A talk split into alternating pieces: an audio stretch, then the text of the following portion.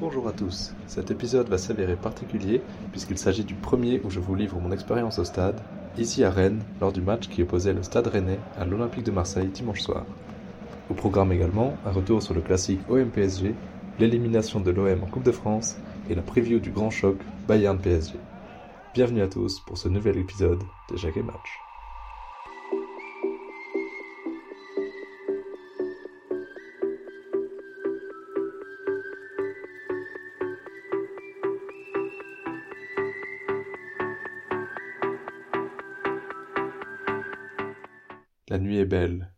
Du nord souffle jusqu'en les travées du Roison Park, faisant frémir les milliers de supporters en rouge.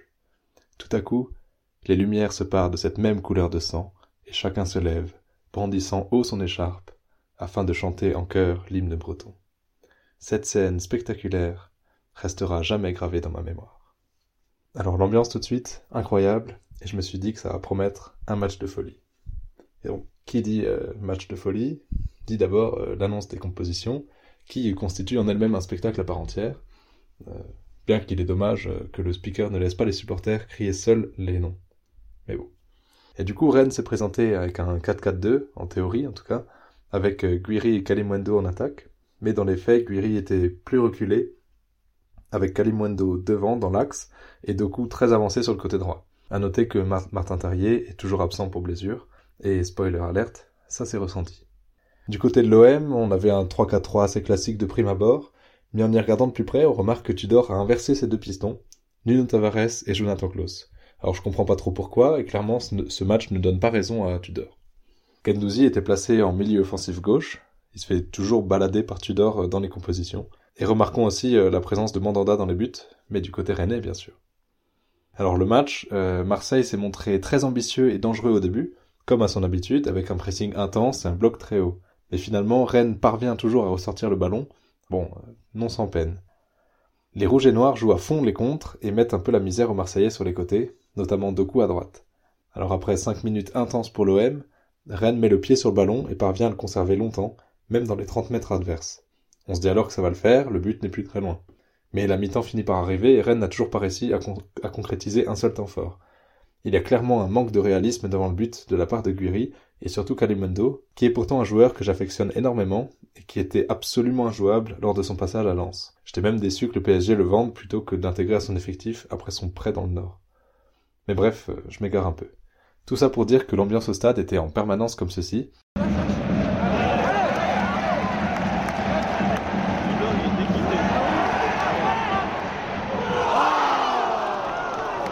De grosses occasions qui s'enchaînent mais sans arriver au bout donc la déception était de mise. Le schéma était toujours le même, presque stéréotypé. On bombarde sur les côtés et on centre, mais sans capacité à vraiment créer le danger dans l'axe. Alors au coup d'envoi de la seconde période, Tudor fait rentrer Malinowski à la place de Gendouzi, et le match prend une toute autre tournure. Bon ok, il faut aussi préciser que Doku sort sur blessure à la 26e minute, et c'est vraiment dommage qu'il se blesse autant. Il a de l'or dans les pieds, c'était clairement mon joueur préféré sur la feuille de match. Toujours est-il que Marseille redémarre avec beaucoup plus d'assurance, reprend un peu le contrôle du ballon, et on sent que le vent a un peu tourné. Littéralement aussi, j'étais glacé dans le stade. Et là, s'ajoute la clim, sur une action un peu nulle. Kolasinac pousse le ballon au fond. 1-0 pour Marseille. Franchement, c'est très bien payé pour eux, vu la pauvreté de leur jeu, mais assez logique vu l'incapacité rennaise à concrétiser ces temps forts. Les changements des deux côtés ne suffisent pas pour emballer le match. Lovro Mayer fait une bonne entrée côté rennais, mais à la 86e seulement, alors que Franchement, c'est un joueur au potentiel énorme, presque un top mondial en devenir à mes yeux. Et bon, pour Marseille, c'est difficile de juger les entrées de Vitinha et Unai, mais j'avoue que j'étais content de voir ce dernier de mes propres yeux, trois mois après son parcours magnifique en Coupe du Monde avec le Maroc. Pour les top flops, euh, bah, je voulais citer en flop euh, qui était en difficulté.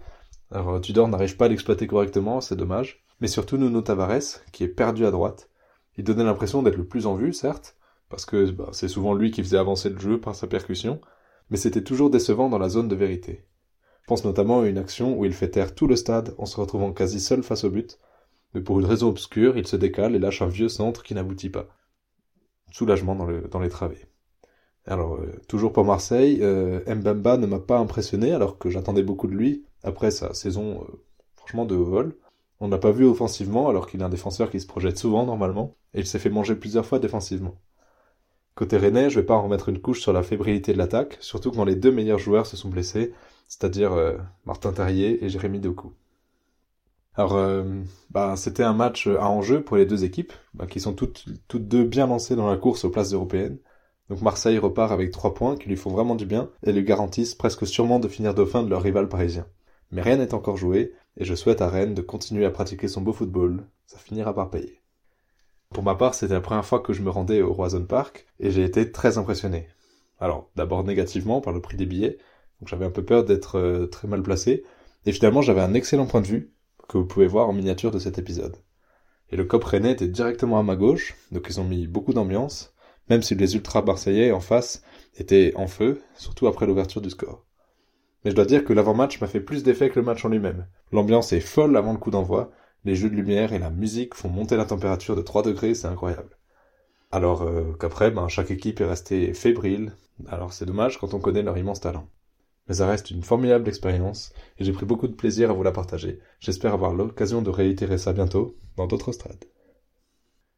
Alors une semaine avant se tenait un autre gros match pour l'OM, si ce n'est le plus gros de la saison, j'ai nommé le classique OM-PSG. Si la victoire est habituellement aisément acquise aux Parisiens, tous les doutes étaient permis cette saison, surtout après la raclée qu'ont infligé les hommes d'Igor Tudor à leurs rivaux historiques en les éliminant en huitième de finale de Coupe de France. Mais cette fois-ci, le match était très différent, notamment grâce au retour d'un homme, Kylian Mbappé, qui claque deux buts et une passe décisive pour Léo Messi. On a senti ce PSG beaucoup plus à l'aise balle au pied, résistant aisément au pressing marseillais, pourtant fatal lors du dernier classique. Tout semble facile, jusque devant le but. Mbappé part seul, lancé dans la profondeur, et crée tout seul le premier but, un pur génie. De manière générale, le jeu parisien était très satisfaisant. On avait une grande discipline défensive, Messi avec pas mal d'impact dans le jeu, des super combinaisons entre Mbappé, Mendes et Messi, et euh, bah, qui amène notamment le deuxième but, où Messi finit euh, plein du pied devant la cage de Paul Lopez. Alors ce système en 3-5-2, qui est un peu contraint par la blessure de Neymar, bah, il semble faire effet et mettre à l'aise tous les joueurs, ce qui est l'essence même d'un bon système de jeu. Mais la sortie sur blessure de Kimpembe fait mal, car ce système nécessite trois défenseurs centraux de haut niveau. En face, Marseille a quand même pressé, mais avec un bloc moins haut qu'à l'accoutumée, redoutant certainement la prise de profondeur par Mbappé. En parlant de profondeur, Nuno Tavares s'est montré à plusieurs reprises très dangereux dans ce registre, il faut un retour salvateur de son compatriote Nuno Mendes pour éviter à Paris d'encaisser le premier but. Mais ça montre bien la difficulté des Marseillais à trouver leurs attaquants dans l'axe, rendant leur possession, leur possession stérile. Pour faire un bilan simple, l'OM s'est fait sécher. Je place toute son attaque, invisible, en flop. Pour les tops, il y a évidemment Mbappé, mais également Nuno Mendes pour sa grosse activité défensive, mais surtout pour ses, combinaisons avec les deux attaquants parisiens. En dehors de ces deux cas évidents, je pense également à Marquinhos, qui a eu toute la liberté du monde pour se projeter, jusqu'à se retrouver en 1 contre 1 avec Paul Lopez, j'ai halluciné.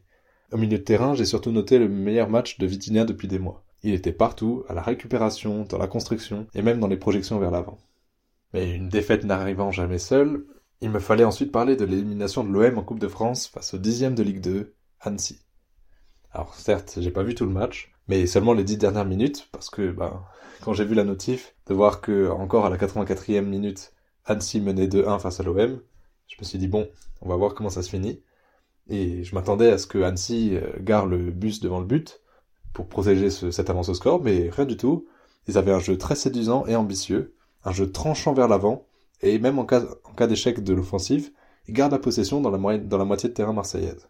Du coup, ben, c'était dommage pour Annecy de voir une égalisation à la dernière seconde sur un centre tir lobé qui trompe le gardien. Le vélodrome se réveille soudainement d'entre les morts. Alors grosse pression euh, sur la séance de tir au but, du coup, avec Annecy qui rate le premier tir. Mais leur gardien finit par faire un arrêt aussi. Alors euh, tout le monde tire bien des deux côtés, ça rentre dans la phase de mort subite, c'est irrespirable. Et là, le dernier tireur marseillais rate son penalty, c'est Balerdi, il me semble, et boum, qualification d'Annecy. C'est un peu un, séisme, surtout qu'on se disait qu'après l'élimination du PSG par, euh, par l'OM, on pensait que le titre était acquis pour l'OM. Donc maintenant, la question peut se poser de est-ce que Nantes va réussir à faire l'exploit et à conserver son titre deux années consécutives? Pour conclure cet épisode, je tiens à vous partager mon immense hype pour le match de mercredi soir. Regarder le PSG en Ligue des Champions, c'est toujours incroyable, mais avec un Mbappé en feu, ça promet d'être fou. Vient d'entrer dans l'histoire du club en devenant le meilleur buteur de tous les temps sous le maillot parisien, dépassant Edinson Cavani, et semble marcher sur l'eau ces derniers temps. J'avoue que sans lui, mes espoirs de qualification seraient bien maigres face au Bayern, mais là, il n'y a qu'un but à remonter, tout est possible. Alors si on regarde un peu les clés du match, on a vu qu'au match aller, la bataille de l'entrejeu était parfois délicate côté parisien. Et donc ici, l'absence de Neymar, blessé, mais surtout le, passage à un système en 3-5-2 peut aider à prendre un peu plus de contrôle dans cette zone du terrain. Mais tout va se jouer, sans surprise, du côté gauche des deux monstres parisiens, Mbappé et Nuno Mendes, qui risquent de faire très mal aux Bavarois, qui sont surtout privés de leur habituel latéral droit, qu'on connaît bien, Benjamin Pavard, suspendu après son carton rouge à l'aller. Côté bavarois, je n'exclus pas des occasions dangereuses et la possibilité de marquer pour Coman, euh, ou alors sur un centre réceptionné par Choupo-Moting. Mon prono est donc le suivant. Qualification du PSG avec au moins deux buts du Kicks. D'ici là, prenez soin de vous et à très vite sur Échec les matchs.